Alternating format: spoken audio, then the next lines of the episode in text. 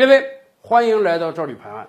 这两天沙特可出大事了，沙特王储萨勒曼下令啊，把几个亲王啊，都是王室高级成员抓了起来。萨勒曼抓亲王这个事儿啊，不是第一回了，大家记得吧？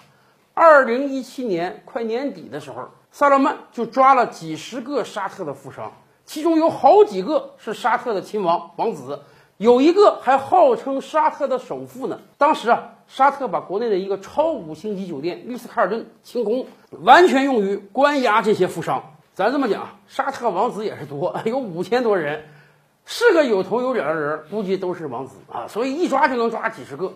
上次抓王子呢，萨勒曼可能是刚被立为王储不久，要立威，而且呢要钱儿。最后那个事儿怎么解决的呢？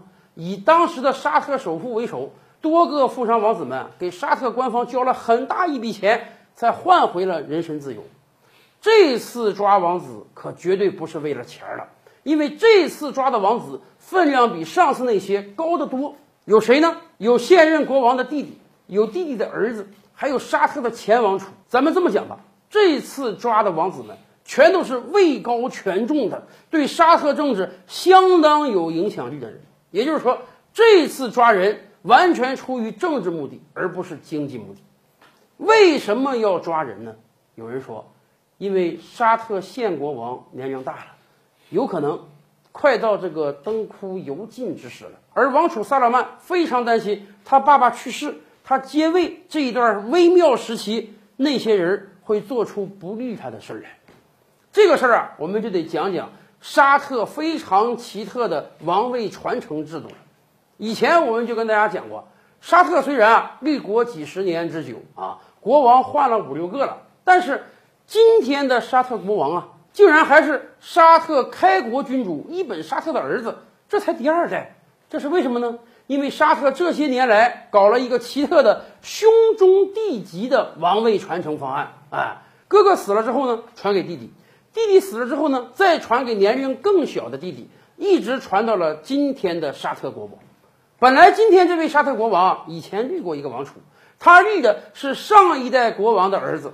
当时的想法是，你看我哥哥把这个王位传给我了啊，那么我死之后呢，应该把我这个位子啊还给我哥哥的儿子。当年宋太宗赵光义 也是这么说的，他接了他哥哥皇帝位子之后，也说我将来要把我这皇位传给我的侄儿。问题是可能吗？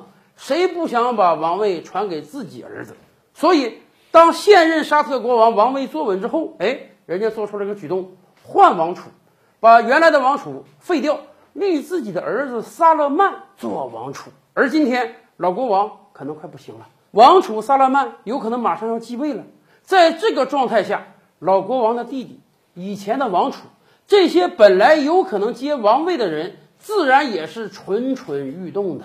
萨勒曼有可能是担心他们在自己继承王位的道路上。突然给你来个政变啊！这种事儿咱们古代经常见，所以他干脆先下手为强，把他这几个亲戚全都给捉拿起来。要说呀，萨勒曼选这个时机也还是不错啊，因为现在全球各国都在忙于疫情啊，赶快把疫情给扑灭，没有多少人能理会沙特，所以他可能精心选择这个时间，在国际影响最小的时候对他的亲戚动手。